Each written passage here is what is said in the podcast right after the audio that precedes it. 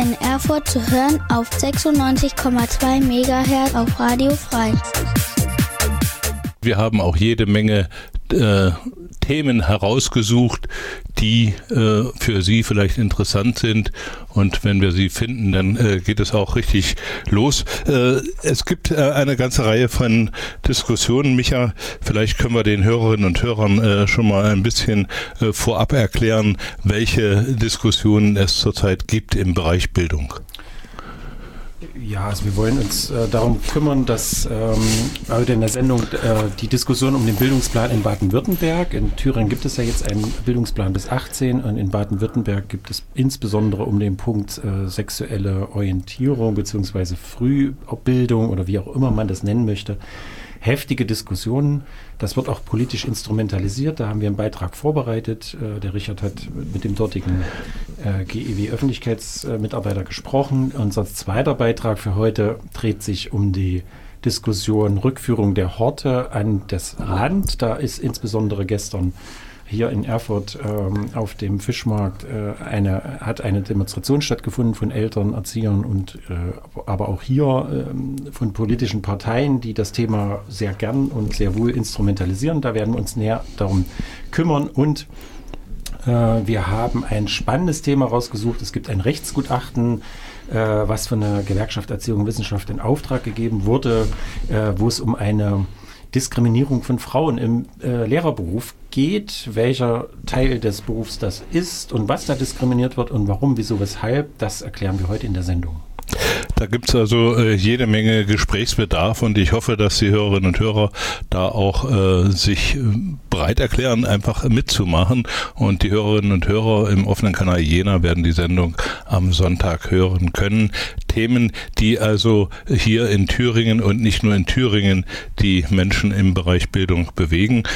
Bildung in Thüringen. Das sind heute Themen, die wir bearbeiten werden und wir suchen noch den einen Artikel über äh, die äh, Situation in Baden-Württemberg. Vielleicht fangen wir dann trotzdem erstmal an mit den Diskussionen, die es gestern hier auf dem Fischmarkt gab zur Weiterführung der Thüringer Horte. Äh, da ist die Situation ja so, dass in Thüringen das äh, Kommunikation, nee, das äh, Modell zur Kommunalisierung der Horte im Juni ausläuft. Das hat die äh, vorige Landesregierung schon so äh, beschlossen. Da gab es eine Verlängerung von 2012. Jetzt läuft das Projekt aus mhm. und es gibt natürlich Befürchtungen bei Eltern, bei Elternvertretungen, dass jetzt alles das, was in den letzten Jahren innerhalb des Modellprojektes geschaffen worden ist, dass das äh, jetzt verschwindet.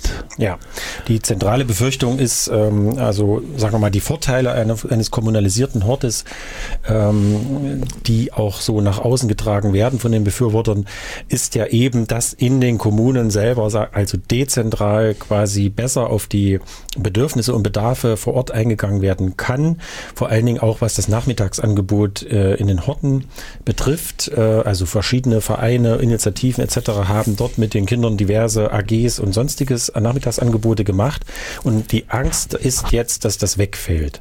Und äh, beziehungsweise das Land das nicht in diesem Maße aufrechterhalten kann, wobei das Land selber gesagt hat, äh, na, wir wollen das eigentlich fortführen. Wir finanzieren das ja jetzt schon indirekt über die Kommunen äh, und dieses, dieser Topf, der wird nicht angefasst, äh, also nicht kleiner gemacht, sondern wir wollen genau dieselben Nachmittagsangebote in derselben Qualität. Äh, dazu brauchen wir natürlich auch so Koordinations-, Koordinierungspersonal. Das haben die Kommunen ja auch. Das sind die sogenannten Hortkoordinatoren. Und die möchte man jetzt auf Landesebene natürlich auch rüberholen und dort installieren. Insofern ist das ein bisschen äh, Konjunktiv- oder Spekulationsdiskussion, ob das denn wirklich schlechter wird. Das Land hat zumindest was anderes behauptet. Es bleibt abzuwarten, ob. Und man muss, wenn man das bewerten möchte, sehen, dass die ähm, dass es natürlich, äh, sagen wir mal, im öffentlichen Diskurs politische Befindlichkeiten gibt. Also egal, wer diese Entscheidung getroffen hat, der politische Gegner prügelt dann drauf ein und profiliert sich über diese Themen. Äh, uns als Gewerkschaft Erziehung und Wissenschaft ist wichtig, dass die Beschäftigten selber dort vor Ort gut aus dieser Nummer rauskommen. Und zwar egal, ob das in die eine oder in die andere Richtung geht mit den Horten. Wir möchten gerne, dass prekäre Arbeitsverhältnisse ähm, beseitigt werden und anderes mehr. Darüber können wir uns vielleicht auch nochmal unterhalten. Also das ist so unsere hm, Befürchtung. Die Befürchtung der Eltern ist insbesondere die Qualität der Nachmittagsbetreuung, wobei da, letzter Satz von mir, wobei da, sage mal, so ein etwas konservatives Denken, was Hort betrifft, auch rauskommt. Also Vormittagsschule, Nachmittagshort. Und das ist eigentlich nicht das, was äh, angestrebt wird, auch vom Land, nämlich eine tatsächliche Ganztagsschule zu etablieren. Also wir, äh, ich war gestern auf der Demo oder bei der Demo äh, auf dem Fischmarkt hier in Erfurt dabei. Es waren etwa 80 Leute und ich habe dort mit dem Kreiselternsprecher Herrn Vogel äh, ein Gespräch geführt und das hören wir uns jetzt mal an und dann können sich die Hörerinnen und Hörer selbst ein Urteil bilden. Rund 80 Erzieherinnen und Erzieher, Eltern und Elternvertreter demonstrierten gestern auf dem Fischmarkt in Erfurt gegen die beabsichtigte Übernahme der Horte in die Landeshoheit. Das ist notwendig, weil das Modellprojekt zur Hortkommunalisierung im Juni 2016 ausläuft. Ich hatte vor der Demo Gelegenheit, mit dem Erfurter Kreiselternsprecher das folgende Interview zu führen. Mein Name ist Guido Vogel, ich bin Kreiselternsprecher. Bis jetzt gibt es ja noch keine Regierungsentscheidung dazu. Es gibt auch noch keine konzeptionelle Erklärung dazu, wie diese Rückführung der kommunalen Trägerschaft ans Land passieren soll. Auf der Kippe stehen können. Ja, ganz einfach. Äh, diese individuellen Konzepte sind einerseits getragen worden durch äh, die äh, Beschäftigungsumfänge der Erzieherinnen. Dort die Zeit gehabt haben, auch am Vormittag äh, als Zweitbesetzung im, äh, im Unterricht mit zu sein. Und dann äh, zu wissen, was die Kinder am Vormittag gemacht haben, gelernt haben und dann am Nachmittag mit fortführen zu können. Das ist das eine.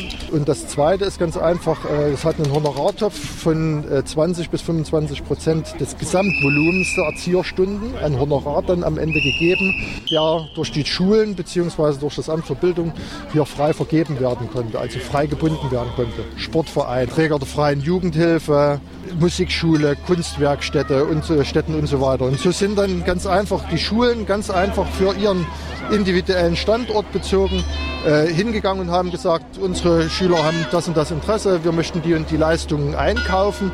Und dieser Honorartopf wird mit hoher, hoher Wahrscheinlichkeit bei der Rückführung zum Land wegfallen.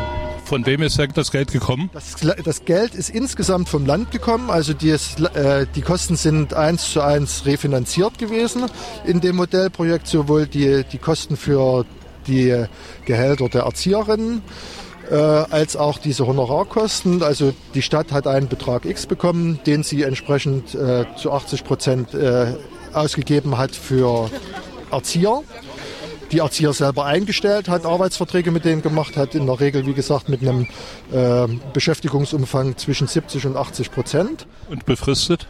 Befristet, weil es ein Modellprojekt ganz einfach gewesen ist, das ausgelaufen ist. Deswegen sind keine unbefristeten Arbeitsverträge gemacht worden.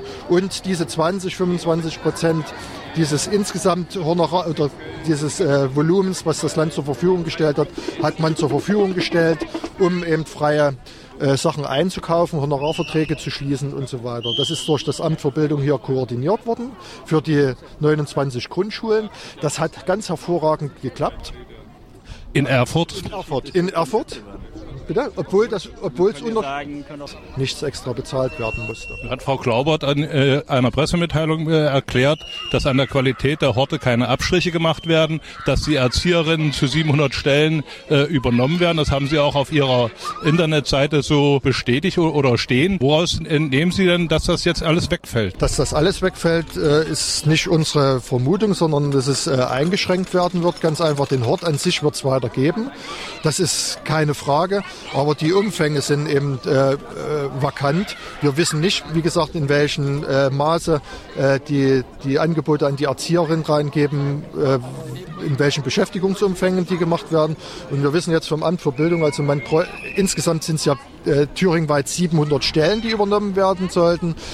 Vom Amt für Bildung wissen wir, dass äh, wenn der Standard und die äh, Betreuungszeiten, so wie sie in den Erfurter Schulen zurzeit stattfinden, erhalten werden sollen, bräuchte alleine Erfurt 530 dieser äh, Vollzeitstellen.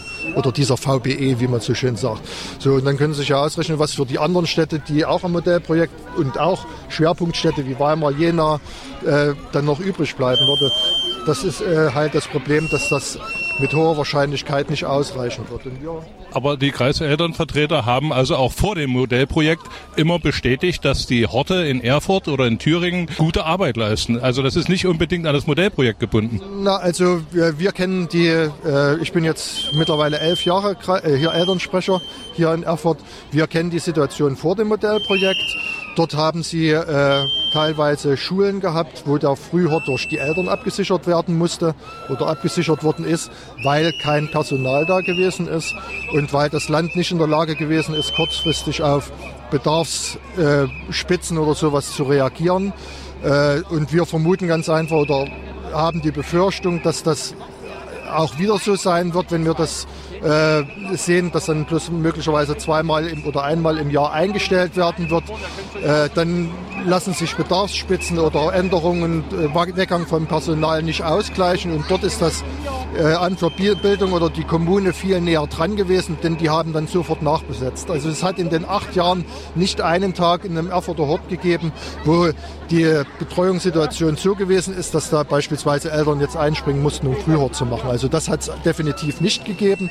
Und was wir eben gesagt haben, was sich ent entwickelt hat, ist ganz einfach, dass äh, der Hort sinngemäß aus dem Keller, wo er oftmals in den Neubauschulen ansässig gewesen ist, in das normale Schulhaus mit reingekommen sind, dass es eine tatsächliche Vernetzung zwischen Vormittag und Nachmittag gegeben hat.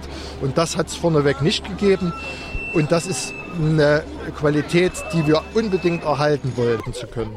Die Landesregierung sagt aber, dass auch die kommunalen Spitzenverbände auf eine Entscheidung gedrungen haben, jetzt zu sagen, bleibt das oder bleibt es nicht. Und diese Entscheidung ist jetzt offensichtlich gefallen. Genau. Also auch wir haben im Laufe des letzten Jahres äh, darauf gedrungen, dass es eine Entscheidung gibt dazu, weil die Unsicherheit zum Ende des Jahres 2015 immer größer geworden ist. Einerseits bei den Eltern, weil die nicht wussten, wie geht es denn tatsächlich weiter. Und noch größer war die Unsicherheit oder ist mittlerweile immer noch die Unsicherheit bei dem Erzieherpersonal. Äh, wie geht es weiter? Die Entscheidung ist zumindest im Koalitionsausschuss gefallen. Eine Regierungsentscheidung gibt es ja bis heute nicht dazu. Äh, die ist offensichtlich mittlerweile mehrfach verschoben worden. Äh, aus unserer Sicht, äh, vor allen Dingen im Hinblick auf die Arbeitsverträge von den Erzieherinnen, drängt die Zeit mehr denn je. Denn äh, die Erzieherinnen müssen sich zum 1. April, sollte es kein Angebot vom Land vorliegen, beim Arbeitsamt arbeitssuchend melden. Und die werden in der Lage sein, relativ kurzfristig Arbeitsangebote, zum Beispiel in Kindertagesstätten, wo auch ein großer Bedarf ist, anzubieten. Und dann verlieren wir hier gut ausgebildetes Personal. Haben Sie als Kreiselternsprecher Kenntnis darüber, wie viel das Modellprojekt jetzt in Erfurt gekostet hat und mehr gekostet hat als im Vergleich zu den Horten, die staatlich weitergeführt haben? Das kann ich Ihnen nicht sagen. Da habe ich keine, keine Kenntnisse. Äh, die TILM-Studie das ergeben? Das ist nicht über Kosten gesprochen worden. Jetzt hat äh, die Landesregierung ja eigentlich nur fortgesetzt, was Herr Matschi nicht zu Ende geführt hat. Das Gesetz läuft oder das Modellprojekt läuft im Juni 2016 aus. Welche Forderungen haben Sie jetzt an die Landesregierung, was erhalten oder geändert werden muss? Als erstes äh, muss ich ganz einfach Kritik üben an der Landesregierung. Sie haben mit uns als Eltern nicht gesprochen. Wir haben in, im Laufe der letzten anderthalb Jahre sehr viele äh, Gesprächsangebote unterbreitet, äh, auf die ist nicht eingegangen worden. Der Pressesprecher vom äh, Bildungsministerium hat immer wieder betont, äh, auch im Namen von Frau Klauber, dass äh, die Diskussion über die Zukunft des Modellprojektes ergebnisoffen geführt wird, dass mit allen Beteiligten gesprochen wird. Das ist so nicht passiert, weil wir als Eltern Vertreter de facto nicht gefragt worden sind. Das Zweite ist für uns unverständlich. Es gibt ein äh, Gutachten oder eine Auswertung des äh, TILM, also des äh, Instituts für Lehrerbildung hier in Bad Berka, äh, zum Modellprojekt, wo ganz eindeutig drin steht, dass die Schulen, die am Modellprojekt teilgenommen haben, eine deutlich bessere Vernetzung zwischen Vor- und Nachmittag haben, eine bessere Rhythmisierung, eine bessere Sozialraumvernetzung, dass die Lernerfolge besser gewesen sind und so weiter. Und aus dem Grund verstehen wir es nicht, dass äh, dort die Entscheidung entsprechend anders gefallen ist, äh, offensichtlich aus äh, parteipolitischen Überlegungen heraus. Unsere Forderung ist ganz einfach das, äh, Die Maximalforderung wäre, dass dieses Optionsmodell, was zur Diskussion schon auch stand, nochmal auf die Tagesordnung kommt, dass die Kommunen, die erfolgreich in dem Modellprojekt gewesen sind und das gerne auch weiterführen wollen, die Möglichkeit erhalten, das äh, weiterzuführen bei einer kostendeckenden Finanzierung, so wie das bisher auch der Fall gewesen ist, dann wäre Erfurt auch bereit, das weiterzumachen. Dann wäre das eine gute Sache. Sollte das nicht der Fall sein und die Entscheidung so äh, fallen bei der Landesregierung, dass die Sache tatsächlich zum Land zurückgeht, dann ist unsere Forderung, dass keine Abstriche an der Qualität gemacht werden dürfen, dass die Betreuungszeiten, die individuellen Betreuungskonzepte, die die einzelnen Schulen äh, haben, nicht dem Personalschlüssel geopfert werden sollen und dass entsprechend die Schulen äh, die Möglichkeiten auch weiter nutzen können, äh, über diese freie Vergabe von diesen Honorarverträgen dann individuelle Verträge bzw. individuelle Konzepte zu fahren und mit den, in, ja, mit den Sozialraumpartnern dort weiter arbeiten. Soweit Herr Vogel, der Kreiselternsprecher hier von Erfurt. Da war also viel Konjunktiv drin. Das könnte passieren, wenn, und äh, wir befürchten das, aber es gibt also zurzeit keine Anhaltspunkte, dass die Landesregierung irgendwie äh, gewillt ist, da Standards zu verschlechtern. Das habe ich zumindest aus den Debatten im Landtag, die im Januar dazu geführt worden sind, als auch aus den Presseerklärungen von Frau Klaubert äh, herausgelesen. Das kann man so sagen, ja. Also die halten sich ehrlicher gesagt oder offen gesagt natürlich auch bedeckt, das Ministerium noch, weil die konkreten Überführungsbedingungen noch nicht festgelegt oder öffentlich gemacht wurden. Ähm, insofern ist es viel Spekulation, dass wenn die Qualität so hoch war, man natürlich die Befürchtung haben kann, das könnte sich verschlechtern, ist jetzt erstmal nachvollziehbar. Ähm, aus Arbeitnehmersicht ähm, ist es also unabhängig davon, ob das pädagogisch äh, sinnvoll ist oder nicht, die zurückzuführen, ist es aber aus Arbeitnehmersicht total sinnvoll, ähm, weil die Personalvertretung einfach in einer Hand ist. Sonst vorher waren einfach zwei Dienstherren im gleichen Haus und die Personalvertretung für die kommunalisierten Erzieherinnen war irgendwo bei der Stadt. Das wussten die meisten gar nicht. Äh, die Personalvertretung der Lehrer war vor Ort an der Schule über einen örtlichen Personalrat. Also wenn man tatsächlich sowas will wie gemeinsam arbeitende Kollegen, dann müssen die auch gemeinsam gemeinsam vertreten sein können und das können sie nicht. Also das ist so aus Gewerkschaftssicht, sagen wir mal, der, die, der größte Kritikpunkt an diesem ominösen Modellprojekt. Äh, Punkt zwei ist natürlich auch äh, die Art der Arbeitsverträge. Die könnten also, wenn sie, äh, wenn der Hort vom Land übernommen würde, dann auch in unbefristete Arbeitsplätze umgewandelt werden, was sie jetzt aufgrund des Modells hier ja nicht sind. Und äh, mir war also viel Polemik drin. Und im Stadtrat in Erfurt gab es gestern einen Antrag der CDU, äh, dass sich also der OB dafür stark machen sollte, die Kommunalisierung der Erfurter Horte äh, weiter beibehalten zu wollen. Der Antrag ist abgelehnt worden und ich hatte also äh, die Befürchtung, dass die Kreiseltern äh, oder die Eltern insgesamt da auch äh, so ein, vor einen politischen Karren gespannt worden sind. Denn äh, ich sah äh, vor dieser Stadtratssitzung also viele äh, aus der CDU-Spitze äh, dort bei dieser Demo mit dabei. Vielleicht äh, äh behalten wir das Thema im Auge, denn irgendwann muss es ja mit den Horten weitergehen. Wir machen jetzt erstmal weiter mit Musik und die äh, kommt jetzt von unserer Maschine und sie heißt Can't Stop Me.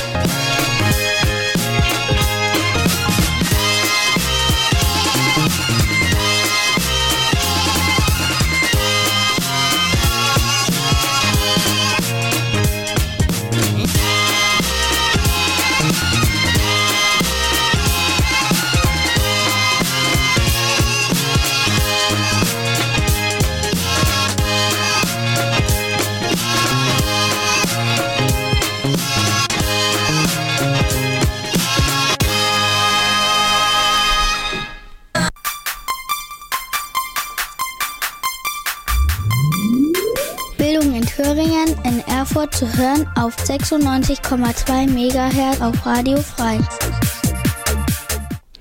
Und wir machen weiter mit spannenden Themen aus dem Bereich Bildung und wir bewegen uns jetzt mal nach Baden-Württemberg. Warum? Äh, das äh, ergibt sich aus der Diskussion. Es gibt ja äh, seit langem, wir haben also hier darüber berichtet, Anfang September, den Thüringer Bildungsplan bis 18 Jahre. Mhm. In vielen anderen Bundesländern ist die Diskussion zum Bildungsplan bis 10 Jahre erst noch im Gang. Ja, und ähm, der Bildungsplan bis 18 ist nicht im September, sondern erst Ende des Jahres eher still und heimlich und leise ver veröffentlicht worden. Äh, da haben ganz viele Bildungsinstitutionen mitgearbeitet. Äh, wir auch. Wir sind da auch um die Expertise angefragt worden. Also wir, die Gewerkschaft Erziehung Wissenschaft, Landesverband Thüringen. Ähm, da ist ein wirklich ambitioniertes Papier entstanden. Wenn das alle so umsetzen würden, das würde mich sehr freuen. Da müsste das Land aber sehr viel mehr Geld in die Hand nehmen. Ähm, das ist aber auch kein verpflichtendes Papier. Aber dennoch es ist eine Orientierung, was man machen könnte oder sollte, inhaltlich, methodisch und so weiter. In welcher Jahrgangsstufe? Und in Baden-Württemberg gibt es genau solche Bestrebungen auch. Und da hat das Thema richtig, also das Thema ist, eines davon ist eben, ähm, man möchte die Kinder zu mündigen Bürgern erziehen und dazu gehört eben auch, dass man sie über geschlechtliche und sexuelle Orientierung zumindest informiert und aufklärt. Und das hat da eingeschlagen wie eine Bombe, muss man sagen, das Thema letztes Jahr schon und vorletztes Jahr. Richard, und du kannst du uns vielleicht noch mal ganz kurz auf den Stand bringen? Wie ist der Stand in Baden-Württemberg?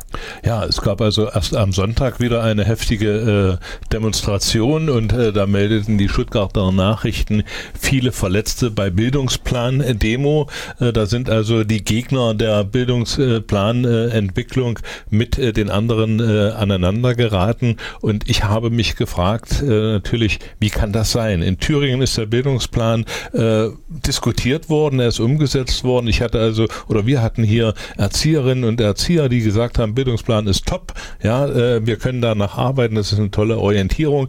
In äh, Baden-Württemberg ist es offensichtlich nicht so und ich habe deshalb mal in Baden-Württemberg angerufen bei der GEW und habe das folgende Gespräch geführt mit Matthias Schneider und das hören wir uns jetzt mal an.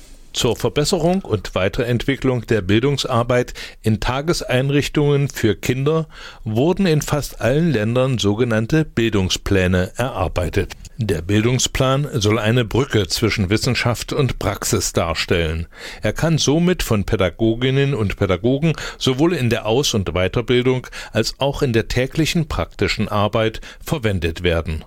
Praktische Relevanz und Verständlichkeit sind deshalb ein wichtiges Ziel. Während der Bildungsplan für Kinder bis zehn Jahre in Thüringen längst Praxis geworden ist, wird in anderen Ländern noch diskutiert. Besonders heftig verläuft die Diskussion zurzeit in Baden-Württemberg. Bei der letzten Demo der Bildungsplan-Gegner vor der Landtagswahl ist es zu den bisher heftigsten Auseinandersetzungen mit Gegendemonstranten gekommen. Verletzte gab es zahlreiche, auch bei der Polizei, und Reisebusse sind mit Steinen beworfen worden.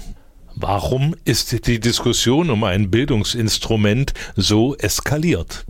Was waren die Auslöser für diese Eskalation und wie ist die Diskussion bisher verlaufen?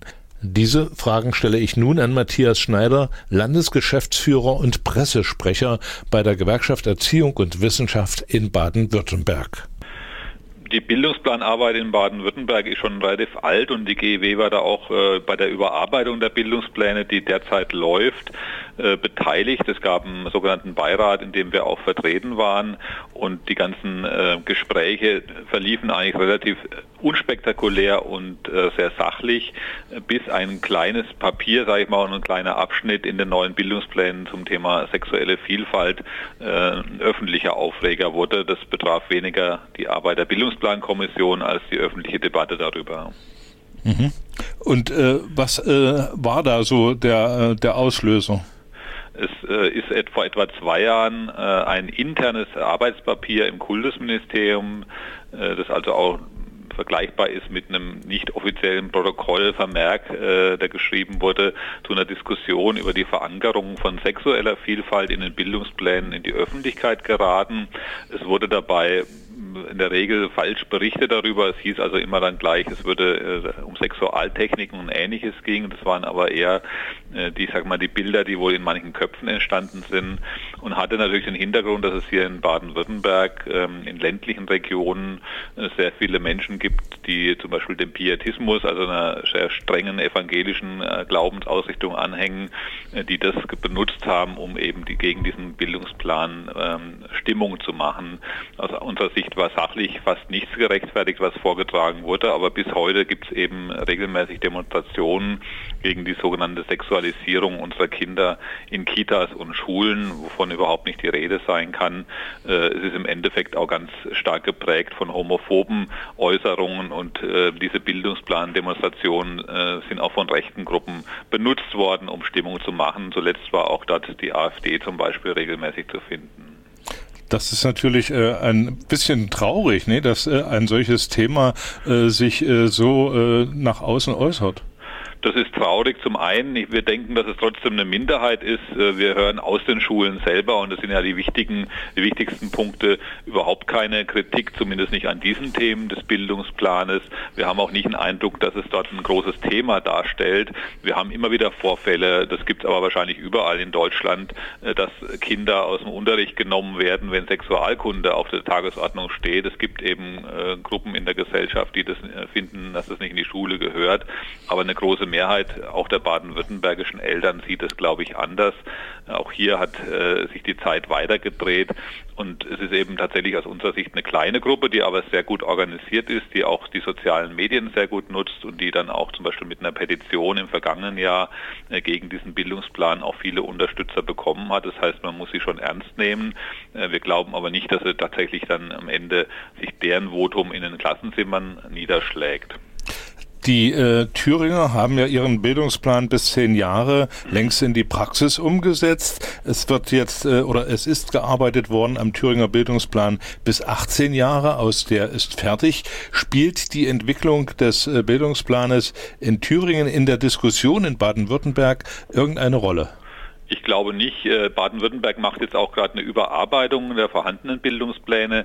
Äh, die Bildungspläne wurden, glaube ich, in Baden-Württemberg als erstes Bundesland im Jahr 2004 eingeführt, die dort eben äh, damals für eine Neuerung sorgten. Und jetzt ging es eben darum, diese Bildungspläne zu überarbeiten. Und ähm, da war es für uns schon sehr wichtig und da hat sich die GEW auch gut durchsetzen können, dass zum Beispiel das Thema sexuelle Vielfalt in Bildungsplanen vorkommt, auch bei den Grundprinzipien genannt wird.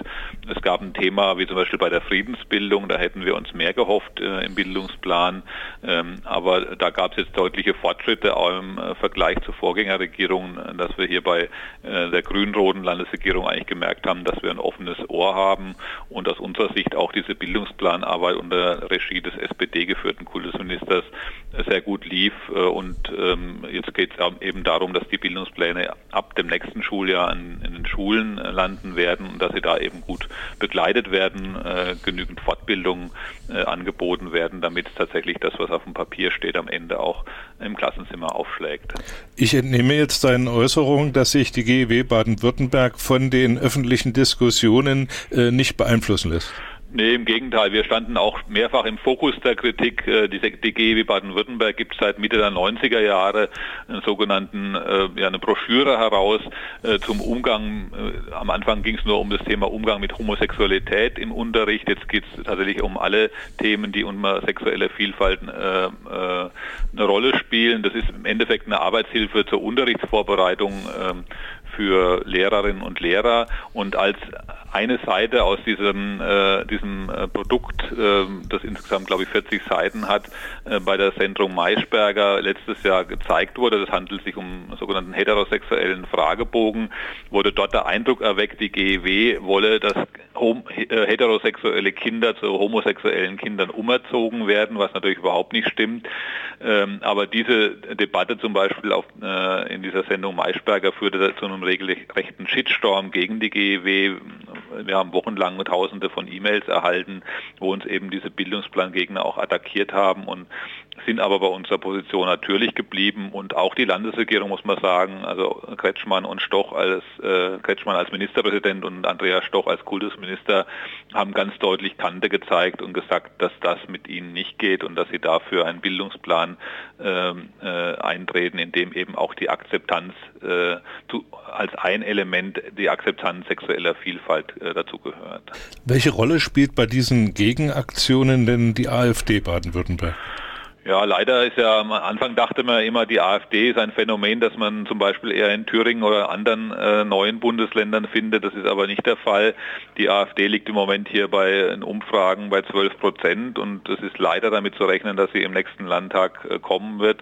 Das äh, finden wir als GEW äh, auch ähm, nicht gut und wir können uns da auch keine konstruktive Politik mit der AfD vorstellen. Es hat aber auch ein Stück weit Geschichte in Baden-Württemberg. Manche erinnern sich vielleicht daran, dass auch die Republikaner als rechte Partei hier zehn Jahre lang im Landtag saßen äh, und erst äh, 2001 äh, aus dem Landtag wieder rausgewählt wurden. Das ist äh, jetzt gerade mal 15 Jahre her. Das heißt, es gibt natürlich hier eine Wählerschicht, die sehr konservativ denkt und die dann in dem Fall jetzt offenbar die AfD hier wählt die, die Aussagen im AfD-Wahlprogramm. Wir haben eine Zusammenstellung aller Wahlprogramme als GEW gemacht mit den wichtigsten Aussagen ähm, zur Bildungspolitik. Äh, die AfD hat entweder nichts zu sagen und wenn, äh, sind es Sachen, wo man das Rad zurückdrehen würde ins letzte Jahrtausend. Äh, das ist keine Bildungspolitik, die uns weiterbringt. Aber äh, die AfD oder einige AfD-Abgeordnete haben doch in der Diskussion um den Bildungsplan kräftig mitgemischt die sind damit beteiligt, weil eben Teil dieser AfD auch aus diesen schon genannten pietistischen Gruppen kommt. Ähm, obwohl ja die Kirchen hier im Land äh, sich gegen eine Wahl der AfD ausgesprochen haben, haben die offenbar auch tatsächlich aus diesem Lager auch weiterhin äh, Zulauf. Äh, verkommt diese Diskussion äh, Bildungsplan jetzt äh, zum Wahlkampfthema? Es ist ein Thema, aber eins unter sehr vielen Themen. Äh, und wenn man jetzt guckt, was die entscheidenden Themen sind, ist es das gleiche Thema, was bundesweit äh, viele Menschen bewegt, nämlich die Flüchtlinge, die zu uns kommen und äh, wie wir zum Beispiel dann auch, das ist für uns als GEW auch interessant, in den Kitas und Schulen damit umgehen können. Wir hatten jetzt vergangenes Wochenende eben auch wieder eine Demonstration ähm, dieser Bildungsplan Gegner. Es gab aber auch mehrere Gegendemonstrationen dagegen. Ähm, also ich glaube nicht, dass es ein wahlentscheidendes Thema wird, ähm, aber es ist natürlich ein Thema, das auch eine Rolle spielt. Welche Strategie hat denn die GEW Baden-Württemberg jetzt, um vielleicht diese Umsetzung oder die Diskussion zum Bildungsplan äh, erfolgreich zu beenden und dann auch auf die Umsetzung zu drängen? Also wir gehen, selbst wenn es jetzt zu einem Regierungswechsel kommen würde äh, nach dieser Wahl und zum Beispiel die CDU mitregiert, gehen wir nicht damit davon aus, dass die CDU ähm, den Bildungsplan verändert. Da gibt es auch keine klaren Aussagen dazu. Es gab zwar einzelne CDU-Politiker, die auch diesem Bildungsplan-Gegnern nahestehen, aber in der Mehrheit hat man da aus der CDU ähm, keine Unterstützung für diese Gruppierung gefunden und von daher gehen wir davon aus, dass diese Bildungsplanreform, die im Endeffekt jetzt fertig und abgeschlossen ist, tatsächlich jetzt auch ab dem nächsten Schuljahr in Schulen umgesetzt wird und dass es halt ab und zu zu Störfeuern in Anführungszeichen von diesen Bildungsplangegnern kommen wird. Damit ist weiter zu rechnen, aber ich glaube nicht, dass sie tatsächlich Auswirkungen auf die Landespolitik hat. Matthias, vielen Dank für diese Informationen und ich drücke euch die Daumen hier von Thüringen aus, dass euer Kampf da auch erfolgreich Ja, das ist schön, das können wir gut gebrauchen. Okay. Schöne Grüße auch aus Baden-Württemberg. Danke, tschüss. Tschüss. Also. Petition gestartet hat. Bildungsplan in Thüringen und Baden-Württemberg sind zwei völlig andere äh, Diskussionen scheinbar und man darf gespannt sein, wie Baden-Württemberg dort äh, aus dieser Diskussion herauskommt und was da äh, noch passiert. Man sieht halt dort auch, das ist jetzt schon das zweite Thema heute, wie es politisch instrumentalisiert wird. Ne? Also Bildungsthemen, wo man jetzt sagen könnte, okay, das ähm, es gibt da mehr oder weniger einen Konsens äh, darum. Es geht darum, äh, dass die Kinder möglichst vielseitig gebildet und vorbereitet werden aufs Leben. Und das müsste ja jeder eigentlich als Ziel haben für sein Kind.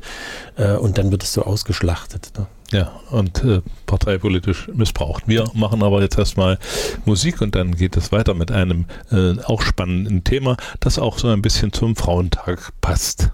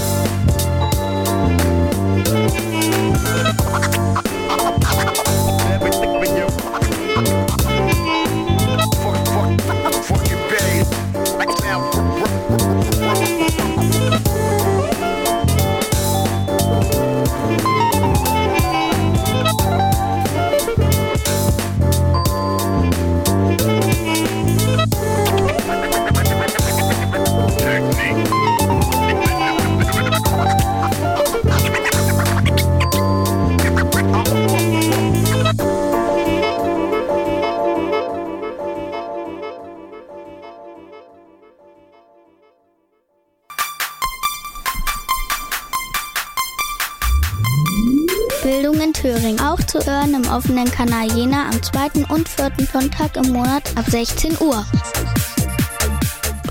Und hier auf Radio Frei immer am ersten und dritten Donnerstag im Monat ab 16 Uhr und dann in der Wochenaudiothek auf der Internetseite von Radio Frei. Und natürlich gibt es für diese Sendung auch den entsprechenden Podcast auf der Internetseite von Radio Frei, aber auch auf der Internetseite der Gewerkschaft Erziehung und Wissenschaft und bei podcast.de. Und jetzt wenden wir uns einem Thema zu, äh, das die GEW äh, in den letzten Tagen äh, veröffentlicht hat. Es gibt also ein Gutachten angestrebt von der Bundes-GEW in Zusammenarbeit mit der Universität Frankfurt-Oder. Und da geht es um Fragen der Diskriminierung von Grundschullehrern, wenn Grundschullehrerinnen genauer gesagt, wenn ich das jetzt mal so salopp wieder gebe. Äh, Michael, wie heißt denn der Titel dieser Untersuchung eigentlich äh, ganz genau und was ist der Gegenstand dieser Untersuchung, wenn es um Diskriminierung geht? Also erstmal zum Gegenstand. Ähm, es gibt äh, seitens nicht nur unserer Gewerk oder der Gewerkschaft Erziehung und Wissenschaft, sondern auch anderer Gewerkschaften schon seit vielen Jahren die Forderung natürlich für gleiche Arbeit auch den gleichen Lohn zu zahlen. So, das muss man im Kopf haben. Und äh, wie erreicht man das? Im Schulbereich ist es halt leider so, dass Grundschullehrer viel weniger verdienen als Gymnasiallehrer oder Berufsschullehrer. Und da ist jetzt ein Rechtsgutachten entstanden, was auf die besondere Situation von Frauen abhebt. Und zwar im Grundschulbereich. Wir kommen gleich zu den Details. Ähm, und dieses trägt den Titel, weil du halt fragtest nach dem Titel, mittelbare Geschlechtsdiskriminierung bei der Besoldung von Grundschullehrkräften nach A12. Das versuchen wir jetzt mal in den nächsten Minuten zu übersetzen für unsere Hörer. Was heißt das und warum gibt es da ein Rechtsgutachten äh, und was sagt das aus?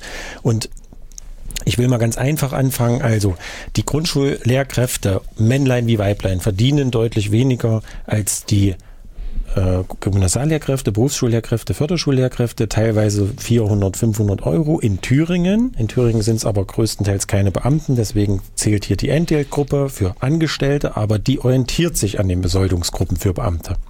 So. Und es ist immer das Argument gewesen, die Ausbildungszeiten sind viel länger für die Gymnasiallehrkräfte und die machen eine verantwortungsvollere und schwierigere Tätigkeit. Das ist eigentlich die Begründung, warum die Leute anders eingestuft werden. Und die Gewerkschaft Erziehung Wissenschaft, aber auch andere sagen schon lange, das stimmt überhaupt nicht. A ist die Ausbildung in den meisten Bundesländern genauso lang im Zuge des Bologna-Prozesses, also der Modularisierung des Studiums. Und B die Tätigkeit ist überhaupt nicht einfacher oder leichter. Die hat andere Schwerpunkte, aber die ist nicht leichter und auch qualitativ nicht schlechter zu bewerten.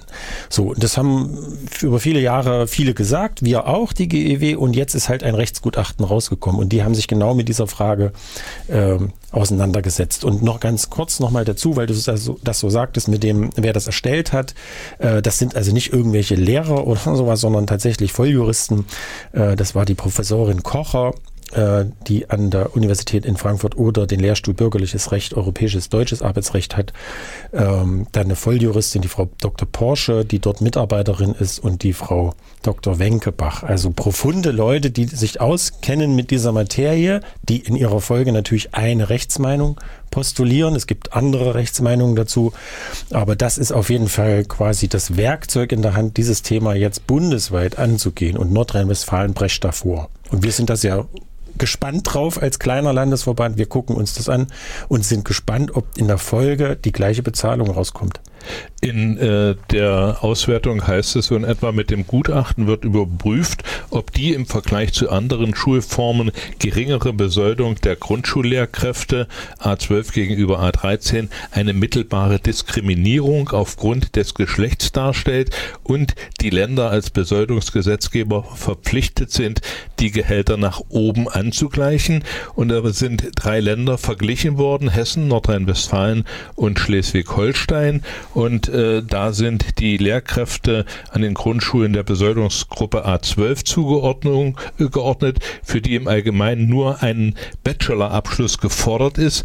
Die Voraussetzungen für das Lehramt an Grundschulen sind jedoch Master bzw. Staatsexamen und Referendariat. Bei allen anderen Lehrkräften stimmen besoldungsrechtliche Zuordnung zu A13 und Zugangsvoraussetzungen überein. Und äh, da gibt es jede Menge Papiere Und ich habe in einem gefunden, dass also zum Beispiel die Referendarzeiten, äh, die äh, die Studierenden absolvieren müssen, schwanken zwischen 12 und 24 Monaten. Mhm. Das heißt, ein Referendar in Sachsen ist nach einem Jahr äh, fertig mit seinem Referendariat. In Bayern, der muss noch ein Jahr dranhängen. Ja. Das ist natürlich eine, eine Ungleichbehandlung, finde ich. Das ist eine Ungleichbehandlung und macht, sagen wir mal, methodisch, ähm, didaktisch auch keinen Sinn. Also wenn man die mit den Seminarleitern hier in Thüringen spricht, also die dann in der zweiten Phase im Referendariat die Lehramtsanwärter ausbilden, die sagen alle um Gottes Willen, diese Verkürzung, die da stattgefunden hat in den letzten Jahren, die ist katastrophal, weil die Leute fangen an, die haben ja in davor kaum Praxis, bis auf dieses eine Praxissemester, aber ansonsten acht Semester, neun Semester Theorie. Und die fangen an und arbeiten sich ein in diesen Schulalltag und dann kommt eigentlich schon die Prüfungsphase. Also diese eigentliche Übungsphase, die ein Gymnasialreferendar hat, der zum Beispiel 24 Monate noch macht, die haben die nicht. Hm. Also dieses eine Jahr, was dringend notwendig ist, da es, wie gesagt, so eine ominöse Trennung zwischen Theorie und Praxisausbildung gibt in, in Deutschland, braucht man in dieser Praxisausbildung auch einen Übungsmoment. Und der fällt weg. Und das ist für, die, für diese Länder natürlich im Nachhinein sehr billig, weil sie dann sagen können, okay, die haben eine kürzere Ausbildung, die wir festgelegt haben, Klammer auf, Klammer zu.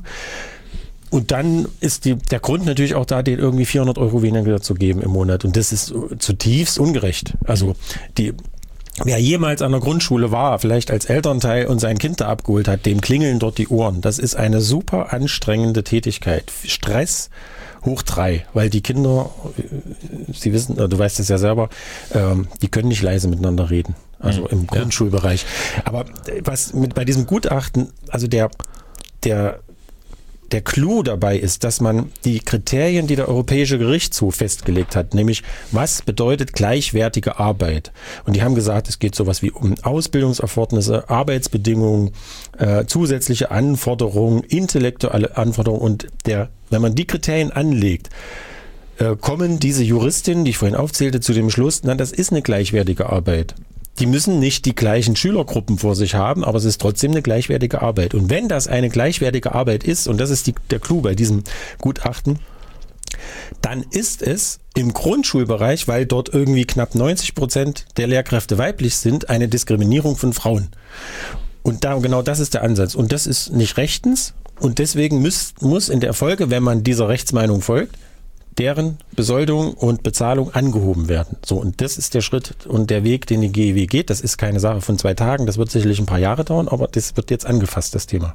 Ich habe in dieser Zusammenfassung noch gefunden, dass die äh, Juristen dort feststellen, die physische und psycho psychosozialen Be Belastungen sind an Grundschulen höher, was mit erschwerter Interaktion und der Konfrontation mit Problemen von Kindern und ihren Familien erklärt wird.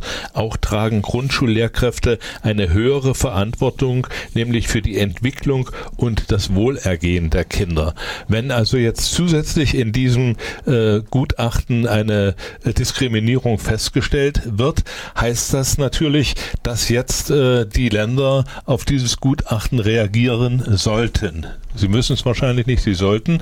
Und äh, die GEW wird also jetzt äh, wahrscheinlich eine Klage einreichen, um äh, hier diesem Gutachten juristisch äh, noch äh, ja, Recht zu geben. Ja, also sag mal, als äh, friedlicher, normal denkender Mensch geht man davon aus, okay, ach ja, mh, hm, das haben jetzt so, auch Juristen bestätigen das und das hat eine gewisse Logik, dass die da diskriminiert werden und das ist auch nicht mehr eine verschiedene, verschiedenwertige Arbeit, äh, das ist irgendwie logisch. Ne? Und dann könnte man davon ausgehen, okay, das hat jemand rausgefunden, das melden die jetzt mal dem Ministerium und die reagieren dann. Ne? Die Praxis sieht so aus, wir werden es geltend machen. Die beim Ministerium, die Juristen sagen, so ein Quatsch, so ein Käse haben wir noch nie gehört. Das werden wir völlig ablehnen. Die Finanzministerin wird Schnappatmung kriegen, wenn sie das hört. Ähm, und dann muss man das juristisch durchsetzen. Das ist der, der einzige Weg, äh, der dann noch bleibt. Man muss das, dann muss Einzelpersonen finden, die da bereit sind, äh, zu klagen. Zu klagen. Die äh, Gewerk wenn sie Gewerkschaftsmitglied sind, wird die Gewerkschaft das für sie übernehmen. Und dann wird das bis ganz oben gehen. Und dann, wenn es dann ein beispielsweise vom Europäischen Gerichtshof, ich weiß nicht, ob es so hoch geht, vielleicht auch Bundesarbeitsgericht, äh, wenn es bis dahin geht und die machen eine Entscheidung, dann müssen sich theoretisch dann alle dran halten. Dann ist es wiederum die Frage, hält sich das Bundesland A an das, was, äh, sagen wir mal, das Landesarbeitsgericht im Land B entschieden hat? Das kann Jahre dauern. Oder gibt es ein Gegengutachten? Gibt es ein Gegengutachten, ja. Aber der Prozess ist eingeläutet. Ähm, ich glaube, es ist nur eine Frage der Zeit. Mhm. Und äh, ich finde es auch gut, dass es jetzt gerade so vor dem Frauentag äh, dieses Thema, was schon so lange äh, quasi gärt innerhalb äh, der Arbeitnehmervertretung im Bildungsbereich, äh, dass das jetzt äh, zur Sprache kommt und dass die GEW dort jetzt mit klaren Ergebnissen vor oder klare Ergebnisse vorweisen kann. Das ist löblich, dass du das sagst, Richard. Äh, natürlich freuen wir uns auch, wenn die männlichen Grundschullehrkräfte natürlich, auch irgendwann mal ja. so viel verdienen wie die, wie die anderen äh, Lehrkräfte. Ähm, das ist, sagen wir mal, eher der Kniff Ne? Das mhm. über die Diskriminierung von Frauen würde ich jetzt mal als Jurist, juristischer Laie sagen. Ähm, das darf aber keiner hören. Wir sind dann im Radio. Ne? ja, okay. Also man muss ja irgendwie einen Einstieg finden, den man bisher nicht gefunden hat. Und das ist also eine Möglichkeit, über diese mögliche Diskriminierung äh, dort äh, einen neuen Ansatz zu finden und diese ganze äh, Problematik Bezahlung der Grundschullehrerinnen und Grundschullehrer mal wieder äh, auf ein neues Tablett zu stellen und da auch zu Ergebnissen Ergebnissen zu kommen. Ja. Ja. Wir sind gespannt. Wir werden auf jeden Fall darüber berichten, äh, was da in nächster Zeit passiert. Das ist ein ganz spannender Prozess und äh, also viele, viele Menschen haben, also Beschäftigte im Bildungsbereich haben daran ein riesengroßes Interesse. Ja, und äh, nicht nur die äh, betroffenen äh, Grundschullehrerinnen und Grundschullehrer, sondern auch alle anderen. Und es ist natürlich auch, wäre eine, ein Werbeaspekt auch für junge Menschen, dann doch Grundschullehrer zu werden, wenn da die Gleichbezahlung erfolgt. Genau, dass es nicht so ist, dass ähm, vielleicht jetzt als Abschlusssatz tatsächlich, du nickst mir schon immer zu, weil die Zeit abläuft, aber ähm, wie verfehlte Bildungspolitik oder Einstellungspolitik aussehen kann, das ist eine Zahl, die mir, die habe ich gestern wahrgenommen, die ist wirklich erschreckend. Berlin stellt Grundschullehrkräfte ein im Februar 2016. Von den 100 Prozent eingestellten Grundschullehrkräften sind ungefähr 25 Prozent qualifiziert für diesen Beruf. 75 Prozent kommen entweder gar nicht aus der Schule, also überhaupt kein Lehramt, Ausbildung oder aus anderen Schularten. Ein Armutszeugnis hoch drei. Mhm. Äh, und äh, da, äh, das soll es also erstmal für heute gewesen sein mit Bildung in Thüringen. In der nächsten Sendung, das können wir schon ankündigen, stellen wir ein Medienprojekt vor mit Studierenden, die sich da Gedanken gemacht haben, wie sie Kinder und Literatur zusammenbringen können. Und Sie, liebe Hörer und, und Hörer, dürfen gespannt sein, was äh, da dieses Projekt ergibt. Danke fürs Einschalten und Zuhören. Tschüss, bis zum nächsten Mal. Tschüss. 电视诶电